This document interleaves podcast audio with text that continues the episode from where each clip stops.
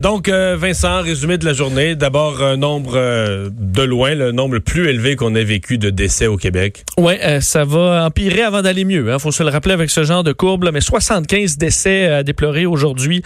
mais il faudrait augmenter quand même le bilan du Québec pas, pas mal. 435 décès, 691 nouveaux, nouveaux cas. Alors, on parlait là, que la courbe, on l'aplatit et que ça fonctionne. C'est ce que le Dr Arruda disait. Par contre, le pic au niveau des décès, lui, prendra un peu plus de temps que le pic au niveau des cas en rappelant que la priorité était au CHSLD. On le disait aujourd'hui hein, qu'on enverra, euh, on veut demander des médecins spécialistes, des professeurs euh, dans différents domaines de la santé et des proches aidants pour aller aider, à prêter main forte aux gens dans les CHSLD où il y a un cruel, un criant besoin de personnel. Le bilan dans le monde, on arrive là à quelques, dans quelques heures à 2 millions de cas. Absolument, on est à 1 980 000 cas confirmés, 125 000 euh, décès maintenant confirmés dans le monde, alors que la situation est encore difficile aux États-Unis qui déplore encore plus de 1500 euh, décès.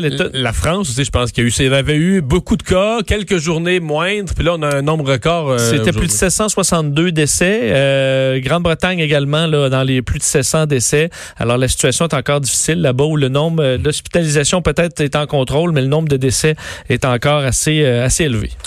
Il y a plusieurs vaccins dans plusieurs pays en développement. Non? 70 vaccins, hein, peut-être dans les meilleures nouvelles, sont en développement partout dans le monde. Deux nouveaux approuvés aujourd'hui du côté de la Chine. D'ailleurs, celui, le premier qui vient de passer en phase 2 est un vaccin chinois. Et ça, ça va peut-être alimenter les théories du complot si c'est ce vaccin-là qui, qui, ressort gagnant là, de cette course.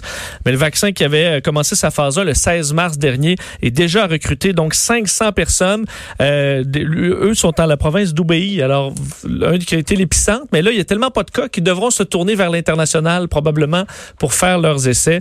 Euh, alors que Barack Obama, pour terminer, a annoncé son appui à Joe Biden aujourd'hui dans une vidéo d'une douzaine de minutes sur sa, sa page Twitter. Alors maintenant, plus d'adversaires pour Joe Biden et un appui fort de l'ancien président. Ouais.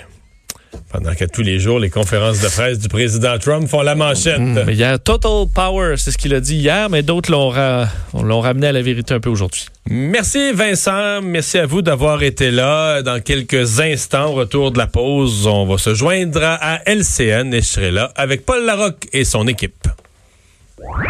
Le retour de Mario Dumont.